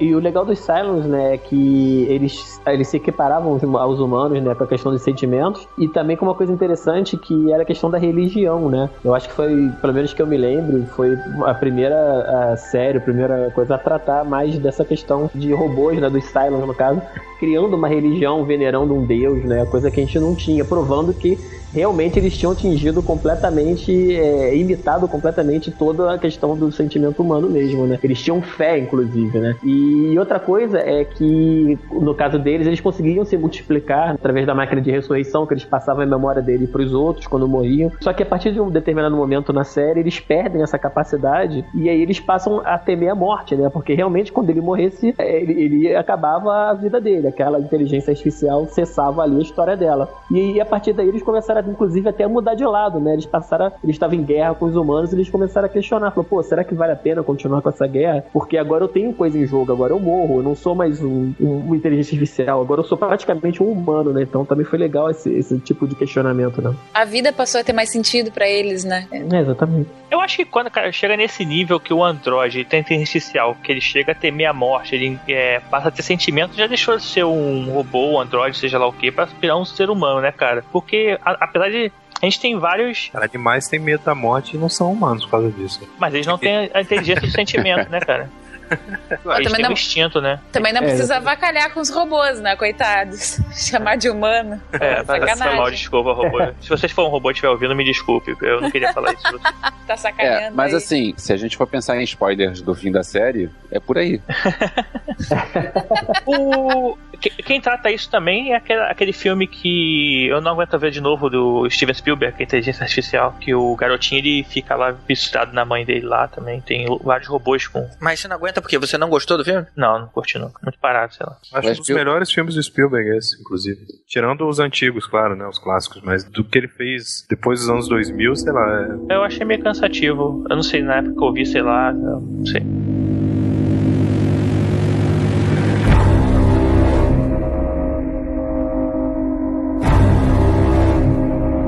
David de Prometheus, ele, ele, ele tem esse problema também? Não, né? Ele, ele é doidão, né? Ele quer mais que se foda, né? É, ele é meio psicopatão, né? Assim. Ele é o Magneto, né? Você queria o quê? Mas, cara, aqui não deixa de ser um paralelo também entre os dois personagens, porque ele, assim como o Magneto, ele entendia a situação dele, tentava aprender o máximo possível e, tipo assim, no final das contas, ele meio que desprezava a classe dominante. No caso de um, era- eram os donos da nave e o Magneto são os humanos. Uhum. Ele se acha melhor, então. Se achava no direito de fazer experimentos, contaminando a água do cara pra ver no que que dava. Tipo, a gente fazendo experimento com animais? É, É. pois é, exatamente. É, pois é. Tem um filme também que tem essa ideia de transformar é, pessoas perfeitas em tipo escravos, que né, Roberto tava falando, e no caso são mulheres, que é aquele filme Mulheres Perfeitas, em que eles têm uma comunidade de que eles não aceitam as mulheres terem decisões próprias e acabam criando mulheres que, assim, Mulheres perfeitas. mulheres perfeitas.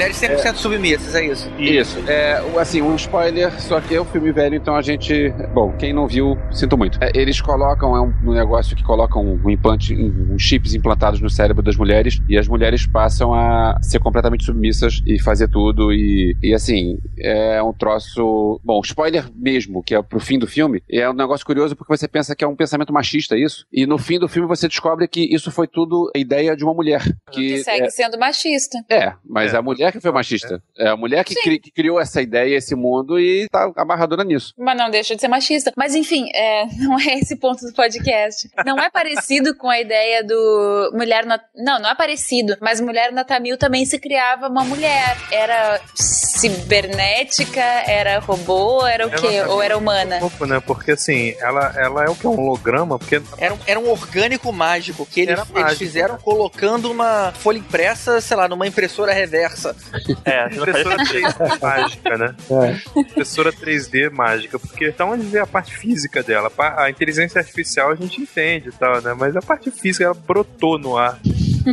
É verdade. Agora, Não, essa- Inclusive, brota um, um foguete, né? Mas tudo bem. É, exatamente. é mágico, é mágico, é mágico. Filme da Disney. Mas esse lance de, de criar seres humanos perfeitos é uma ideia que é muito interessante, porque na real me parece uma tentativa de fugir de relacionamentos imperfeitos que não deram certo e, e aí tentar se imaginar em uma, em uma situação diferente, né? Que de repente talvez dê certo. Mas, mas é engraçado, porque se a gente consegue criar um par, entre aspas, perfeito, será que essa perfeição vai nos aceitar? Porque ninguém é perfeito, né? Nós não somos perfeitos. No caso do ela, não. No caso do filme, sim, porque é um chip que controla pra ser assim. Sim. então as no mulheres caso são Mulher felizes Nota assim. Mil, como é que termina? É, na Mulher Nota Mil, não, tô Mil- falando do Mulheres não, Perfeitas. sim, sim, sim. Mas a Mas o mulher, Mulher nota mil, ela foi programada pra gostar deles, né? Ah, bueno. Porque ela idolatra ele. É, na verdade acaba ensinando ele que o certo seria arrumar uma mulher de verdade e tudo mais. Tem toda aquela historinha dos anos 80 lá de filmes da Tarde. Uhum. Agora, Fembot, mesmo maneira, era do Austin Powers, né, cara? Isso. Ela- o problema é que elas tinham canhões nos peitos, mas tudo bem. Canhões, canhões não, né? É armas, né? Mas tudo projeto. E a Britney Spears, inclusive, foi uma Fembot no filme. Silêncio, ninguém lembrava disso, né? É. Se tiver é fã, tiver é fã dela. Pô, mulheres robôs dançando, fazendo o que você quer, striptease, pô, até aí tava muito maneiro, cara. O problema é que elas, quando elas querem te matar. Gente, vocês, vocês não precisam ir pra ficção científica, vocês podem só ir pro Oriente Médio. Esse filme é interessante, esse Mulheres Perfeitas, assim. É um, um filme mediano, sessão da tarde, mas acho que vale a pena dar uma visitada nele lá.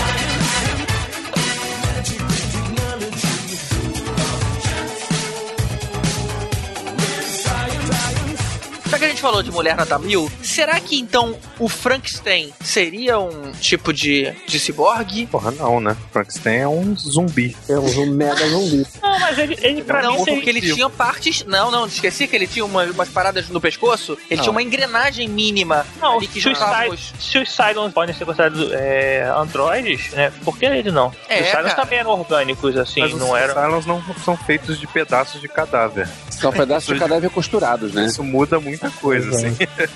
Não, mas peraí, a gente determinou que ciborgue seria a mistura do orgânico com o, o artificial. Mas não tem nada artificial. Essa, esse pininho que tem no Frankenstein é coisa de desenho animado, cara. É só pra ligar e é um desligar. parafuso. É, Esse parafuso que ele tem no pescoço é uma coisa de. Ah, mas e, e o Eduardo Mão Tesoura? A mão dele é de tesoura. Ele é um ciborgue. Ah, Ele é ciborgue, ele é ciborgue. que mais foi criado? Tem implante tipo. Na verdade, eu não me lembro se o Eduardo Mão Tesoura era um ser vivo que foi ressuscitado com mão de tesoura. Ele- Porque ele tem um coração, ele não tem coração. Eu acho que ele é todo mecânico, inclusive. Não, ele é, acho que ele é orgânico, só as mãos que não, não. Acho que não, porque ele não tem coração, não tem essa história. Que o cara faz um coração de barro pra ele e tal. Isso aí não é o Mágico de Oz, não? Não, não é não. Eu tenho, eu tenho um bonequinho, do, eu inclusive tenho um bonequinho do Eduardo Mão de Tesoura que eu comprei lá, lá fora que vem com um coraçãozinho Ah, maneiro. de barro, assim. Eu não me lembro se era barro especificamente, mas eu acho que era. Pelo meu boneco, assim, eu imagino que ele é marrom, o coração. Mas as próteses de tesoura realmente tá na categoria ciborgue. Sim. É, se o resto dele for orgânico, sim. Se o resto dele for metal, é robô, né? Android. Lembra por que, que ele não tem coração? A busca dele é. Na verdade, ele tem um puta no coração, né? Que é a mesma coisa do Mágico de Oz. Mas a questão não era se era orgânico ou não, era sim se era vivo ou morto. Que aí é o caso do Frankenstein. que São partes mortas orgânicas. Partes orgânicas que ele ressuscita através de eletricidade lá e outras coisas. Mas não tem nada biônico nele, assim. Mas ele também não é humano, né? Então seria é, magia, sei lá, alguma coisa assim. Ele é humano, cara. Ele é Um um zumbi. humano reconstruído. É um zumbi. Um humano reconstruído de peças de cadáveres. É, então tá.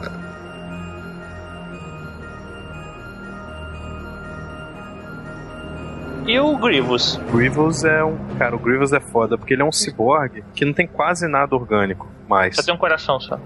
É, ele, Ele- ele é que nem Aranha, o né? Robocop novo. O Robocop novo também não tem, não tem mais quase nada que sobre Quase É, cara, ficou muito ruim aquilo, né? Não achei não não. gostei, não. Achei não. É, não sei Achei não, legal. cara. Eu Eu achei- gostei. Quando o maluco tira ele, fica só aquela carinha assim com o peito assim. Achei que o Robocop antigo era bem melhor. Não, e o Robocop Grievous- antigo era melhor, sim, mas isso não significa que o novo é tosco. Não, eu Não, gostei do é. novo também. Gosto também. Eu. É, gosto diferente. Mas o Grievous, cara, ele, ele era um. Tibério acho que leu, não leu uns quadrinhos que tem a origem do Grievous? É, mas é, é- é tipo, o cara inventou, né? Não tem uma coisa muito. Não é muito canônico, né? É, não é canônico. Mas é, é tipo, é isso aí, o cara. Mas ele era um cara que Mas morreu. Clone Wars é canônico. Não, mas ele não é. Esse quadrinho, na verdade, vai sair do tema, mas ele é um quadrinho de vários artistas independentes, assim, que eles pegaram pra escrever alguma história. Tanto que foi ali que Ah. criaram o Darth Maul Cyborg, a origem do Grievous e outras Ele histórias. não tem nada canônico ainda. Entendi, entendi. Mas o, o, o Grievous era um cara, um ser humano normal, eu acho. Não sei se ele era alienígena. Ou ele É, já era tinha aquela alienígena. forma. Ele já tinha aquela forma parecida com Não, ele é. tinha uma forma humanoide mesmo. E aí deixaram só os órgãos vitais dele e fizeram um corpo totalmente diferente. É, tipo o Robocop mesmo, falaram bem aí, cara. É, tipo o Robocop. Tipo Só que ele foi Darth Vader. melhorado. O pior foi o Darth Vader é Vader. só torso e cabeça, né? Não É, mas o Darth Vader, pô, assim, vocês tinham a tecnologia pra fazer o, o Grievous, aquela parada foda, por que, que o Darth Vader não botaram umas paradas extras nele, né? tipo, o sábio ficava dentro, da, ficava dentro da perna, assim, uma parada maneira, né? Uma, Uma bombinha de asma, né? cara. É aquela história do retrocesso, né? De coisa mais nova parece que é mais velha. O De Luke seria cyborg, então, a mão dele, né? Quando ele é é um cortado. ele- ciborgue. É, Cyborg. O Luke é um cyborg. Caramba, velho. E aquele garoto do Kick-Ass, que ele é todo quebrado, o nego vai- bota várias é, paradas de ferro pra segurar os ossos dele, e aí ele passa a não ter mais nervo que dá dor, aí ele, ele é um ciborgue? Então, era o que a gente estava discutindo no começo do programa, né? Se a tecnologia atual de botar pinos e etc. já faz a gente um ser ciborgue. Eu acho que mais aquela pessoa que tem mão artificial, perna artificial, eu acho que tá mais perto de ser um ciborgue do que o cara que tem uma placa de metal segurando o osso dele, assim. Agora a pessoa que só pode enxergar com o Google Glass, porque tem gente que já enxerga por intermédio ou com a ajuda do Google Glass. Ciborgue. E aí? Ciborgue. Cyborg, né? Cyborg. Mas, Agora, e- mas enfim, o que eu quero dizer com isso é que não é implante, entendeu? É uma coisa que pode ser retirada, mas ainda assim. E o cara que muda E, gente- de sexo? Não sei, botou uma prótese ou não? É tipo Frankenstein. É, não, tem. Dependendo do sexo pro qual você mude, você tem que botar um implante, né? O cara com óculos fundo de garrafa. Aquele bem fundo de garrafa. Ele não enxerga sem óculos. Não, aí é um É. exoesqueleto, velho. Tá do lado de Lente fora de é exo, né? E lente de contato, você tá colocando no seu olho, tá dentro. Tá implantado no seu olho. Olha aí. É. Ah, Olha. segundo a Bicho Grilo, segundo a estudiosa Bicho Grilo, é cyborg. Agora, Top Cyborg é um inspetor bugiganga, né, cara? Não, ele é sinistro. Ele é foda. Ele é quase. Eu acho que ele é um tem robô, parte cara. orgânica? Não, não tem, Não. cara. Ele é que nem o Data do Goonies. Ele só tem as paradas que ele veste. Não, cara. O espetor Não. gigante, assim. Então é também. se tu giganga, o braço dele é mecânico, a perna dele é mecânica, Mas a ele coisa da cabeça dele. Ah, é? Não lembrava disso. Ele tem orgânico nele ou não? É só mecânico? Ele é mágico É um também. desimice. Eu acho que ele é só robô, assim, não sei. Ah, então não, então não entra, tá na parte de robô. Ele deve ter sido humano um dia e foi mudando, foi mudando, foi mudando, um dia ele virou um robô. É. Não tinha mais nada. Só a pele, talvez. Acabou, né? A gente já falou sobre todos os robôs da, da história. Não, é Tem que falar verdade. do Exterminador, Exterminador. Não, então, Ah, tem, tem os robôs malvados também, né, cara? Que são muito bons. Pega o Exterminador do Futuro, que tem versão boa e versão má, mas a versão má dele é muito má. Sim. o, T, o T800, que você fala, a versão T800 dele. T800, é. Pô, até o T1000 tem medo do T800. Não, que isso, tem não, cara. E tem meio sinistro, cara, demais. Ele É, e convenhamos que uma versão ultrapassada nunca ganharia da versão mais moderna. É, né? cara, Só aquele filme- né? O único problema do 2 é isso, o T-1000 tinha que ganhar no final. É claro, não tinha como, cara. Cara, todo vilão é sempre mais poderoso que o herói e perde. Isso é. Tem como você fazer um filme que o, herói é melhor que o vilão, senão acabou nos primeiros 5 minutos de filme. É, Parece que sua problema- acabou. mas aí é tecnologia, né, cara? É complicado. Tipo, um computador de 5 anos atrás nunca vai ser melhor do que um computador de hoje. Não interessa o que Mas ele aconteça. ganha na malandragem, cara. Ele não ganha na disputa de dados ali no cálculo. É. Ele ganha na malandragem. Ele ganhou na inteligência artificial. Pois é, eu po- posso criar um, um paralelo com isso? Eu tenho dois teclados que eu uso sempre. Um, um deve ter uns 10 anos de tecnologia e o outro é a tecnologia top, que foi um dos últimos que foram feitos. Tá falando Esse de o- teclado de música, não é teclado Microsoft. de música. Não, teclado de Ah, tá. música. Ah, Ah, O tá. teclado. É, eu achei que era óbvio isso. Nem todo mundo que ouve o podcast deve saber que você é músico. Eu comecei tocando no vocoder, caramba. Mas é, Seu filho. esqueceu disso. Mas não é do seu filho esse negócio? Mas olha só, o Motif, que é o, o novo, ele faz um monte de coisa, ele tem 500 milhões de recursos, ele faz de tudo. O outro não, o outro tem recursos mais básicos, que é o de 10 anos atrás, só que o som dele de órgão e o som dele de piano é melhor do que o som novo. É, o seu Então- paralelo é que a voz do T800 é melhor que a voz do T1000. Não, o paralelo é que Eu no ver, modelo antigo, se o modelo antigo tiver alguma coisa onde ele seja realmente específico pra isso e que, se- que ele seja realmente bom nisso, ele pode peitar o modelo mais novo. Não envolvendo tecnologia, cara. A gente tá falando de robô, não de instrumento Eu tô musical. falando de tecnologia de instrumento musical. Ah, rapidinho, o ponto é interessante, porque se a gente não tá falando de nada acústico, por exemplo, um piano, o que diferencia um piano de outro é o material que ele foi feito, as cordas, a acústica ali dentro. Agora, um instrumento musical eletrônico, ele é fio, cara. Supostamente, se É um você. Se você pegasse aquele, os dados daquele áudio e colocasse em outro, deveria estar igual. Eu realmente não entendo por que que... é, eu não tô duvidando de você, cara, mas, mas eu não entendo por que que você não consegue reproduzir um áudio igual. É que nem gravar um MP3. Eu copiei aqui e coloquei ali. É basicamente um teclado hoje em dia, é um computador dentro. Só que o, o novo, ele, como ele faz muito mais coisa, ele não é um troço específico, então ele é mais fraco no que o outro é bom, no que o velho é bom. Entendi. Então ele não se importou em ter um, um som tão bom de piano e órgão, é isso? Isso, porque ele faz 500 outras coisas que o outro não faz. Então, na hora de pegar um, um teclado só, o outro mais novo é muito melhor. Só que, poxa, na hora de peitar aquele som, não, ele não consegue peitar aquele som. Eu entendi seu paralelo, cara, Ah, mas o então, na problema verdade, é o que tanto T1000 ele é melhor em tudo que o T800, só que o T800 era melhor em matar. os dois foram feitos pra guerra, né, cara? É complicado isso. Ele é evolução direta do outro, cara. É complicado, cara. Não é um Tanto que modelo, um é é um- 800 até 1000. Ah, eu não, não tô dizendo que é isso, tô dizendo que pode ser por aí. O problema é que ele teve a ajuda do Connor, cara, só assim. É verdade. Dos, dos É sim. Dois Connors.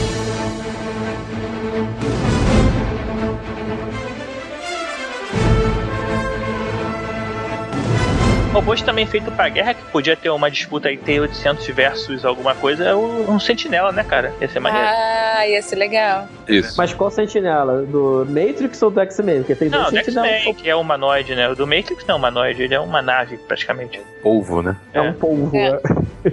Aliás, assim, se você vai fazer uma parada pra destruir, né? É que nem a gente conversou é, o caso do Pacific Rim. Por que, que não faz a porra de um tanque gigante, em vez de um robô humanoide gigante pra dar trabalho, né? Pra ser pra cair, né? É, uma é essa pra história. Por que, que a gente vai fazer um negócio que vai, vai ter que se equilibrar em duas patas? Não Eu faz acho que é uma coisa muito filosófica. Tipo, Deus criou o homem em sua imagem e semelhança. Então o homem ele sente Deus quando ele cria alguma coisa, ele cria a imagem e semelhança dele, sabe? No caso do Pacific Rim, era pra dar um recado, né? Você tava lutando contra aliens que queriam invadir teu planeta. Isso, Então você vai fazer na forma de um ser humano pra falar que é um ser humano que tá te espancando. isso aí. É que nem o Ed 209 foi criado por uma galinha, é isso ia dizer? Isso aí, isso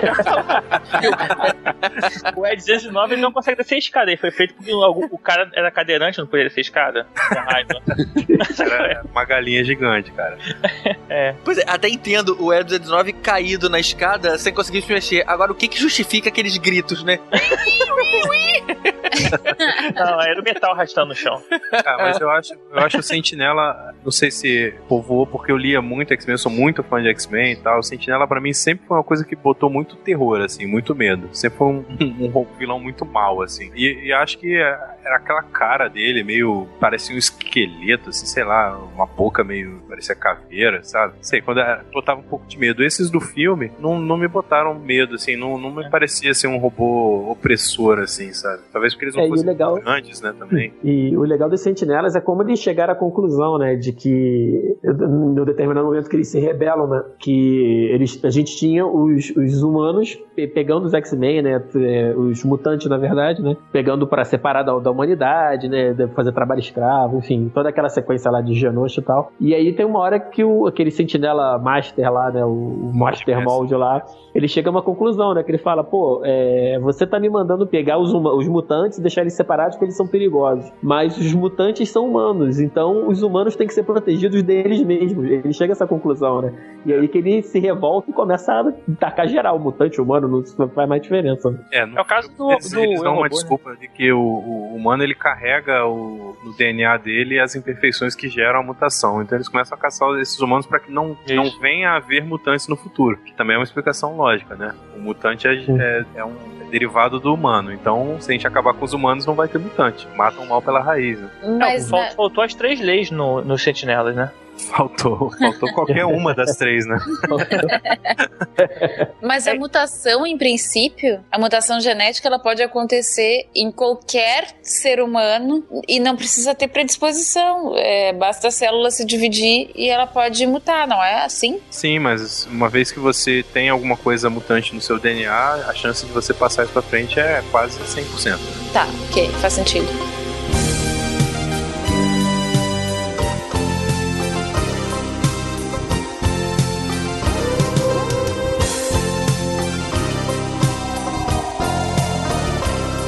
Já que você falou do Sentinela que tinha cara de mal, tem um robô que é humanoide, que tem cara de simpático. É o Marvin do Guia do Mochileiro da Galáxia. Ai, Esse é maneiro, esse eu gosto. Super simpático. Simpático ou depressivo, né? Agora Ah, como é que pode um robô ser deprimido? Ele reclama o tempo todo. Maníaco depressivo, cara. É muito- O que é muito bom é quando as portas, quando eles passam por aquelas portas, as portas fazem. Ah! Porque de- a felicidade ele. Eu odeio essas portas, porque toda vez que eu passo aqui, elas fazem isso. É tipo quase o cara usando aquela camiseta What are you smiling about? Ele é o Grumpy Cat, né? Cara, e uma pergunta pra Roberta, que ela gosta muito do Guia do Mochileiro, me lembrou de uma outra coisa que ela gosta muito, que é Doctor Who. A TARDIS, ela tem uma inteligência artificial ou ela é um ser vivo? Ela é um ser vivo. A TARDIS é, tem inclusive um episódio em que ela, ela é personificada. Um episódio bem adiante, mas ela é um ser vivo. Existe uma raça de tarde? Ah, um planeta de TARDIS, é? Um monte de cabine telefônica ali se reproduzindo? Olha, é daqui que veio o Nokia? Ela chega na cabine telefônica, pô, cara, vamos lá. Não, não, tô Vou fazer, ocupado. vou fazer uma ligação aqui. Ninguém entendeu. Tô ocupada, é muito bom. Não, mas ele, ele não pode conversar com a TARDIS. Mas Ele não é, fala a língua dela, né? Ela deve Isso. ter uma língua que ela fala com outra TARDIS. O, o TARDIS é um nome dela, um nome próprio, assim. é, só não. TARDIS, TARDIS stands for time. É ótimo. É, TARDIS significa é, Time and Relative Dimension in Space. É um apelido que o Doctor deu pra ela, então. É, e É. tem outra versão que é quando o Mussum fala boa tarde. Boa tarde. É. Ah. O planeta deles nunca fica de noite, é sempre do planeta de tardes. Não, e eu tentando manter o nível aqui, cara, quando estava falando de sentinelas, eu achei, caramba, não vou fazer a piada do robô sentando nas pessoas, sentinela. eu vou manter o nível. Aí vocês me mandam essa, cara. Não, e tem a Time War, né? A Guerra do Tempo lá, que é quando os, a Tardes luta com os Cedos e... Pronto, agora acabou. Vamos subir. Então acabou o podcast, né? então a gente fica por aqui.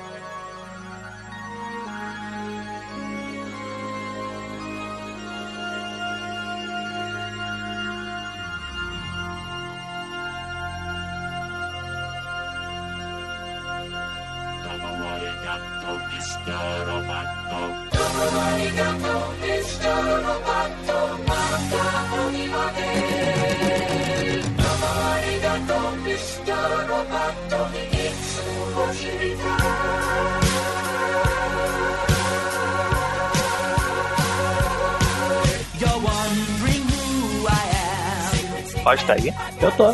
Tão quietinho. E cadê o Verso? Então só falta ele, sumiu. Ele tá quietinho porque ele tava torcendo pra Argentina. O Roger. Ai, mesmo, tava lá tomando uma Quilmes. Torcendo, eu tava. É porque você não mora no Rio, cara. É verdade. É verdade. Não é, cara. É problema. Não, é, cara. É. É, é sério. Acredita. Os caras, Em São Paulo, eu torcer por eles também. esses caras estão dando volta olímpica no Rio de Janeiro desde sexta-feira, que tá insuportável. Não, É, pode sabe, ser, sabe que eu fiquei sabendo que eles. O pai hoje teve de manhã num comércio do lado de uma loja dessas de bugiganga chinesa. Os argentinos entraram na loja e fizeram, tipo, um raid na loja. Tipo, os caras tiveram que fechar a loja, chamaram a polícia e tal. Caramba. Os caras entraram e saíram roubando tudo. Fizeram um arrastão na Fizeram a ração. Vinho argentino.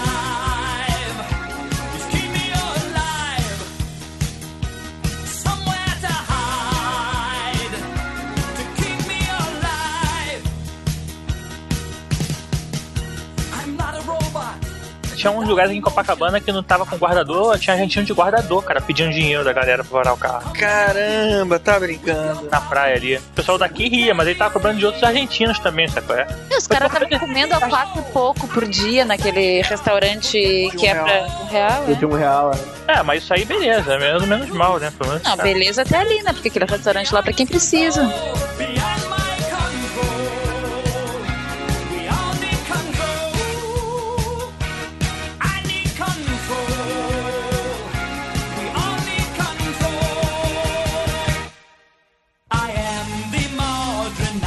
Aí, ali o FIFA Fan Festival só cabe 20 mil pessoas, né? Tinha gente ali, aí tinha uma galera assim na Avenida Atlântica assistindo o telão naquela porra e, e um cara na água assistindo o telão pelo outro lado, outro lado, cara. Devia ter umas. Aí, mais 60 mil pessoas hoje ali em frente à Copacabana passava um inferno isso ali. Não, gente, a praia tá um inferno desde que começou a Copa.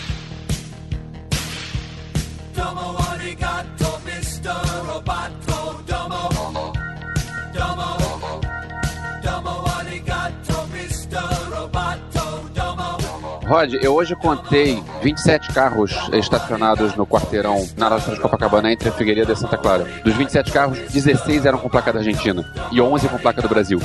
Pra você ver a quantidade de argentinos que tem em Copacabana. É, cara, sinistro. Tá bizarro. Ah, na minha rua aqui em frente não tinha carro brasileiro parado, só tinha argentino. Aqui Isso porque o FIFA Fan Fest é lá perto do Copacabana Palace. Exatamente.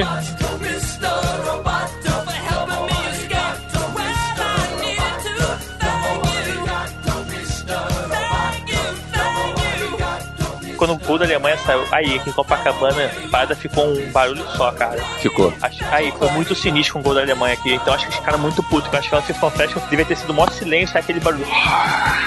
devia ter ficado uma porra. É bem feito, esse cara não se comporta, não sabe se comportar que nem gente. O sonho da vitória dos argentinos foi pelos aires.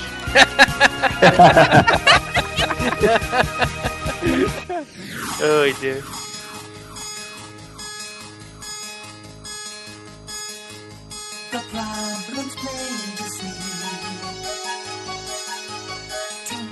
Technology. Machines to save our lives. Machines dehumanize.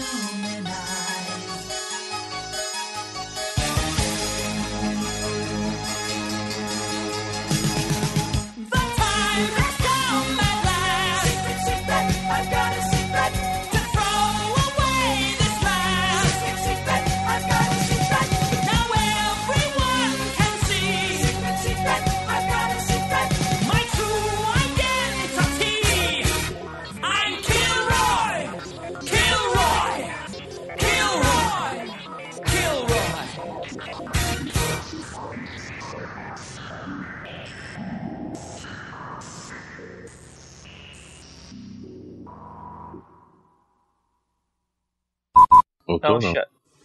Não, agora o Chad não voltou muito, não. Voltou, tu parece, voltou parece bem tá menos. chovendo. É. Mas a minha voz voltou, pelo menos? Voltou. voltou. Sua voz tá igual, cara. Mas os seus cabelos. Ah! Mas... Eu pensei, mas você falou mais rápido. Né?